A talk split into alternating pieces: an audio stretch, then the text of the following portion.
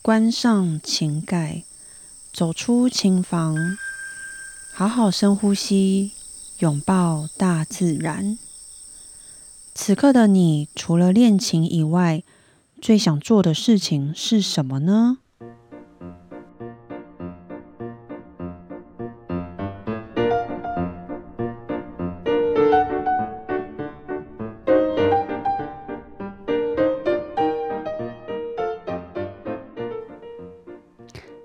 大家好，我是段心宇。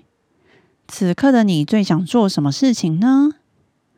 此刻的我最想做，很简单，不是睡觉。OK，不是睡觉。我如果每一集都说我想睡觉，我觉得那个氛围应该会很慵懒。不是，不是的。此刻的我最想要把我们家厨房整理干净。因为我每一次啊，只要在里面做完菜，我都可以把那个厨房弄得很乱、很脏，就好像刚被炸过一样。不知道有没有人跟我一样？诶，反正我做完菜都会弄到很乱。可是呢，刚做完菜的时候又不会想要去整理，大概会等我吃完想整理的时候再整理。当然不会放到隔夜啦，这个就有点太 over。等我录完这一集，我再去整理吧。啊，反正现在那个厨房真的是惨不忍睹。OK，来进入我们今天的主题吧。今天想要跟大家分享，反正今天不练琴嘛，对不对？来聊聊大龄剩女。可能我自己也是女生，然后我也超过三十岁。我也单身，所以听到这个关键词的时候，都会满头问号。你说我心里会有有一点那种生气的感受吗？其实是没有，但我真的很疑惑：三十岁超过三十岁就是大龄剩女吗？嗯，我真的要说，身为女生自己。千万不要觉得自己超过三十岁就是大龄剩女。我记得啊，曾经有我有朋友，他说是开玩笑，但是以我自己听到，我当然不会觉得那个是开玩笑。Anyway，总之呢，他就说啊，给你剩女诶，他当然讲是剩下的剩，可是呢，我都会回，没错啊，我胜利的胜剩女啊。所以我觉得我们都要对自己有信心，我们就是那个胜利的女人。先来跟大家分享一则新闻好了。为什么会想要跟大家分享大龄女子？是因为我看到这一则新闻。那这一则新闻是我不久前啊才看到的，但它好像是上个月就有了，所以应该也很多人看过了。总之呢，就是一个男生跟女生他们在交友软体上认识的。他们出来见面两次后，男生就问女生说：“我们这几次的约会，你觉得如何呢？”我觉得蛮开心的，想问你愿不愿意当我的女友（括号以结婚为前提的那种）。我很认真，很想要在今年结婚，哈哈。觉得你是个好女孩。女生就回答说。嗯，现在讲这些是不是有点太快了？哈哈哈哈！我们才见两次耶。男生回：但这两次我们都很愉快，不是吗？好啦，我先不逼你啊，你可以想想再回复我，最好是明天。呵呵，我真的蛮喜欢你的，所以才急着跟你告白，然后发一个害羞的贴图。哎，好，继续。女生回。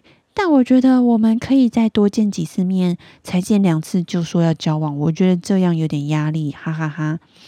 可以让我想想吗？我想可以再多认识你一点。男生，OK，从这边开始，重点来了。男生说：“你再想下去就没有人要你了，呵呵呵呵，你是彭佳慧耶，我们都老大不小了吧？而且你现在三十。”大龄女子啊，哈哈哈哈，差不多是我妈可以接受的紧绷范围了。再来，小孩就要生不出来喽。我们呢，而且我们不是聊得很开心吗？我觉得我刚超级像蜡笔小新的妈妈，妈妈，你差不多是我妈可以接受的紧绷范围喽。再这样下去，你就要生不出小孩喽。能不能正常一点？真是的。底下就有很多的留言，有人说很容易理解这男人单身的原因。有人说，老娘就算放到卵子坏掉，也轮不到你用我的卵子。然后连歌手彭佳慧本人也回复说：“彭佳慧哪里不好了？请解释清楚哦！你我那么漂亮，身材又好，三餐不用你担心，生活自理能力又好，还可以唱歌给你听，到底哪里不好？”整个引起了所有女人们的愤怒啊！看到这一个新闻，就让我想到有我自己的真实故事。曾经啊，有一位呃约会对象，我们还没有交往，我们那个时候见面第三次，第三次的时候，我们彼此就要聊聊到呃我们对未来的一些看法啊，可能对我们接下来规划啊有什么想法。然后我哇，反正我忘记那个时候聊到什么。然后对方呢，他其实是想要跟我表达说，他其实是很喜欢我，呃，知道我的时间是很珍贵，啊，他不是个坏男人，他是个好男人。他其实是想要这样子表达，但是呢，他说，就像大家说的，女人越老越不值钱。哇塞，到底在说什么？我没有直接把水往他脸上泼，就已经不错了，好不好？哎，真是的，怎么没有这样做？来个八点档演一下戏也好。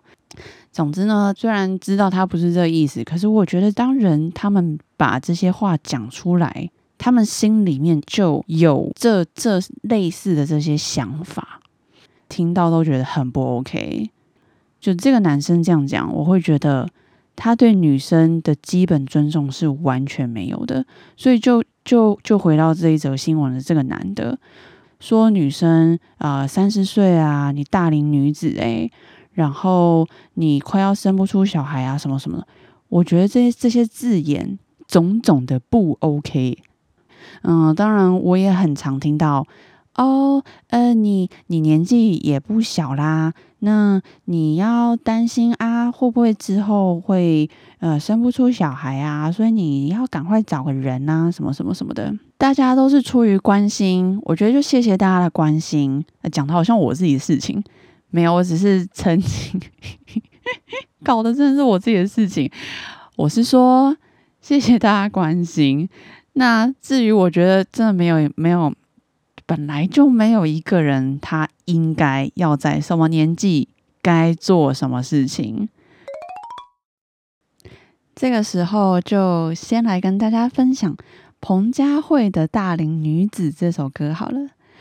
嗯，我好像是在二零一七还是二零一八年那个时候有 cover 这一首曲子。那当时为什么会 cover？因为我很喜欢这首曲子，我觉得。我觉得，当然彭佳慧是一定是唱的很好，这大家都知道。然后再来，我觉得他的歌词真的也写的很棒。可是我自己觉得，我我我自己没有办法唱的很好听。就我我我大概只能抓到那个音准，嗯，是 OK 的，好，没有问题。但是我绝对没有办法像像，哦，当然不能跟彭佳慧比啦。但是我觉得反正就唱的不好听，所以那我觉得那那我不能唱，那我就来弹。所以那时候就因为这样子想要去 cover 这一首曲子，然后也跟大家分享。我有一次啊，真的有在路上遇到彭佳慧。那那个时候其实我们距离也蛮近的，而且其实是有机会可以跟他。跟他讲话哦，他那个时候完全也没化妆啊，整个皮肤超好，人超漂亮，诶，他很亲切，然后很客气啊。总之呢，我那时候就是没有那个勇气，就哦，整个超紧张的，然后就啊，好了好了，我去上厕所，呃，就就赶快逃离现场。总之呢，就是很紧张，然后呃，等我上完厕所，他当然就已经离开啦。可是事后我一直觉得啊，好后悔哦，因为很想要把我 cover 这首曲子传给他听，所以呢，我就去私讯他。我私讯他，我跟他说啊，嗯，其实我刚刚有遇到你啊，但是我太紧张了，就没有跟你讲话，什么什么什么说的啊。但我曾经啊，有有 cover 你的这首《大龄女子》，然后想给你听什么什么什么。后来彭佳慧本人哦回复，我真没有想到他自己会回复，我可能以为是小编啊、助理之类的。他就回复说：“哦，你 cover 真的很好听，谢谢你。”他大概这样就这样这样回，因为现在我有点忘记他怎么回。他就这样回我，我就觉得超开心的。彭佳慧说好听诶。总之，这个大龄女子是有这么一小段故事的。那我现在来跟大家分享彭佳慧大龄女子的。钢琴版。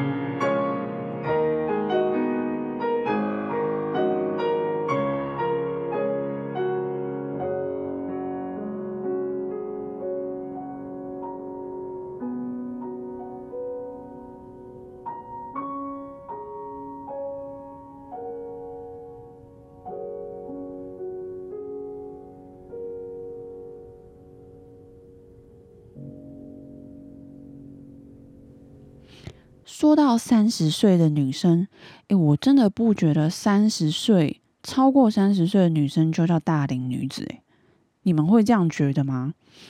我是不那么觉得啦，我也没有听过。我有听了，就我之前可可能有分享，就是剩女，就是剩下的剩，哎，不是，是胜利的胜。总之就是我有听过的是剩女，但我还从来没有听过大龄女子，诶。当然，这可能是那位男生他自己的想法了。但我对啊，你怎么说？不是，诶，突然间词穷，不知道说什么啊？不是啦，就我还蛮常听到身边的女生朋友，的确有些人是认为超过三十岁了，我就要结婚，然后我要生小孩，嗯，我要为这个家庭。我觉得这想法也没有什么不好。只是我自己认为，如果我们是因为先有这样子的想法才去找对象，那通常会比较容易会遇到不是真的适合自己的对象。我觉得三十岁的女生很棒，我觉得三十岁的女生才是成为一个女人的真正的开始。所以三十岁以后，我觉得这段时间。是我们的精华诶，完全不是谁说的什么大龄女子或大龄剩女。对我来说，三十岁是一个很棒的礼物。如果我没有真正遇到我喜欢的对象，或是这个人没有办法让我加分，我没有办法办法让他加分，或者是。这个人他对彼此的基本尊重也都没有，那我宁愿单身。为什么一定要急着找对象呢？那没有人的人就是大龄剩女吗？什么叫没有人的人啊？NG NG，等一下，没有人的人是什么鬼哦？哦哟，不是啦，我是。我是要说，没有对象的人就是大龄剩女吗？所以认真讲一次，没有对象的人就是大龄剩女吗？我也是前几天在网络上找一些资料，然后就有看到有，好像是。反正我忘记是谁写的。他说，很多人啊，少了爱情会死，所以他没有办法接受自己单身的时候就空窗期，所以他一定都要有有人在他身边陪着他。然后他下面就写说，那这样子的人呢，他们的人生挫折一定也很少。所以这样讲，是我人生挫折很多喽。好像也不是这样子啦。我很喜欢单身的自己，那我也很喜欢有另外一半的自己。我喜欢二十岁的天真浪漫，但是呢，我更喜欢三十岁的成熟魅力。或许三十岁啊，会要开始承担一些责任，然后要开始经历一些人生大事。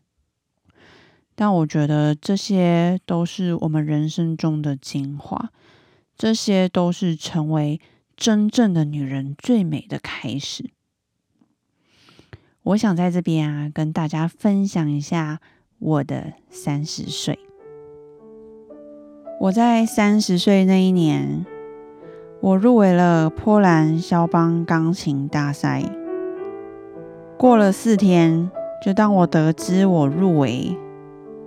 四天之后，我爸爸因为心肌梗塞去世了，所以我的那个人生曾经经历过，在短短一个礼拜之间，从最高点掉到最低点，然后半年之后，我的身体就出了一些问题，有检查。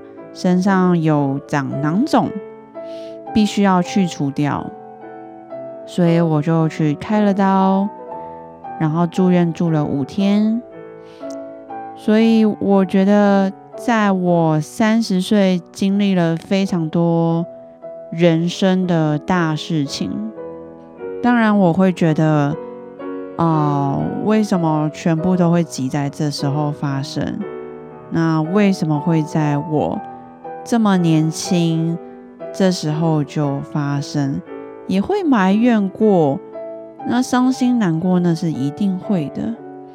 可是如果你问我，我可以重新再活一次，重新再去选择的话，我不会选择另外一条路诶，因为这些事情，我在三十岁那一年，我觉得我瞬间成长了很多，所以任何事情，不管在什么时间发生。我觉得对我来说都是一份礼物，所以我很珍惜。所以我觉得三十岁是一个很棒的数字，是一个非常非常珍贵的礼物。所以不要觉得自己应该怎么样，别人说我们什么，那是他们自己要练习的功课。我们有我们自己的功课。好好的爱自己，相信自己一定会找到属于自己想要的未来。敬我们的三十岁，你是最棒的，Cheers！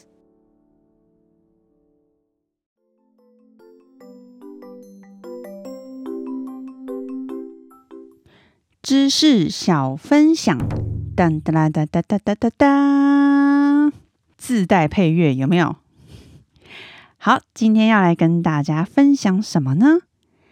今天想来跟大家分享宠物。或许有些人已经知道，我们家有一只米克斯，有一只狗狗，它的名字叫可乐。可乐呢，当初是我们领养回来的。故事是这样子的，我稍微简短讲一下。我们当时去逛宠物展。好像在在南港那边吧，他们有一区是爱心领养，然后我们就去看，我跟我妈去看，然后就看到可乐哦，当时他那时候两个月哦，好可爱，好可爱，好可爱，超级可爱的，他也在笼子里面欺负他的兄弟姐妹，然后我就一直怂恿我妈买啊，不是买啊，领养，嗯，带走，带走，带走，带它回家，就是这么来的。所以可乐是我们在宠物展里面领养回来的。那今天要跟大家分享什么小知识呢？如果你跟我们一样呢，呃，有兴趣想要领养狗狗，那因为大部分等待领养的这些狗狗，它们都是米克斯。那米克斯呢，就是惊喜包，你永远都不会知道它能长多大。所以唯一啊，当然还有，或许还有其他地方可以观察。但有一个地方很明显，就是它的脚掌，它的脚掌的大小。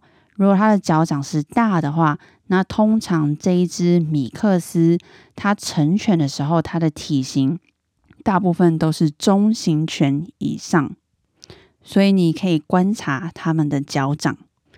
再来就是，或许很多人会希望他们养的狗狗呢是幼犬，而不是已经成犬。原因是因为幼犬一到六个月呢是他们的训练黄金期，那很多人当然会希望由他们自己来训练。那如果是成犬的话，那等于说他们的行为、他们的个性种种的都已经定型了，所以很多人会希望他们领养的能够是幼犬。不管是幼犬啊，或者是成犬，狗狗它们其实跟小孩很像。他们会需要很大量的陪伴，所以啊，你陪伴他玩啊，或者是带他出去啊，消耗体力这些都好。他其实跟小孩是一样的。在这边让我想到一个我朋友的故事。我那个朋友啊，跟我们大家分享，他说他常常是在边划手机啊，边陪他女儿一起玩，所以他等于是。呃，一只手拿着手机，然后，然后下一秒可能跟他女儿说：“啊，好棒，好棒，好可爱哦。”然后又下一秒又继续划手机，然后又下面啊，好棒，但其实呢，小孩跟宠物他们也都是一样的，他们完全可以感受到你有没有在真心的陪他们玩。所以我那个朋友啊，他跟我们分享的原因，是因为他发现其实小孩都可以感觉得到，所以他后来呢，他自己决定，OK，他如果要陪小孩玩的话，他就决定他要把手机放下，半小时也好，就那三十分钟，他决定不用手机，好好的陪伴他的小孩，陪他一起玩，陪他做任何的事情。所以宠物也一样，我常常要陪我。当然不能说我每天都有陪可乐啦，但如果像譬如说我下班回来呀，我要陪他玩呢，那我就是真的把所有的事情啊都放下来陪他玩个半小时。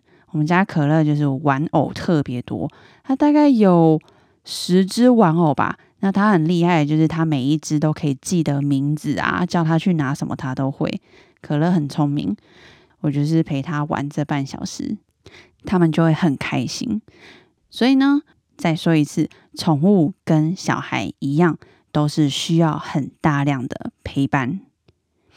如果大家有兴趣啊，领养的话呢，当然，呃，网络上搜寻领养，你也会呃找到非常非常多的资讯。那像动物之家啦、浪浪别哭啊、中途之家。或者是一些脸书上面的社团，你也都可以找得到一些领养资讯。像我们家可乐呢，我是在我们是在宠物展里面的爱心领养区领养的。那当时我领养的单位呢是流浪动物花园，所以大家可以参考。如果你们也想要领养的话，可以从这些资讯里面去找。他们定期呢，也都会有一些领养的活动，都会把这些新的讯息抛在他们的官网。好的，那今天的宠物小知识就分享到这边啦。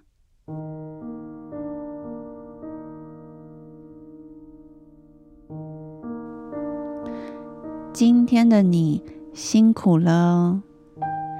记得睡前好好拥抱自己，嘉许自己。我嘉许我自己，不再用批评的眼光看自己，而是用欣赏的眼光看自己。好好欣赏自己，好好嘉许自己，好好爱自己。我们下个礼拜见，晚安。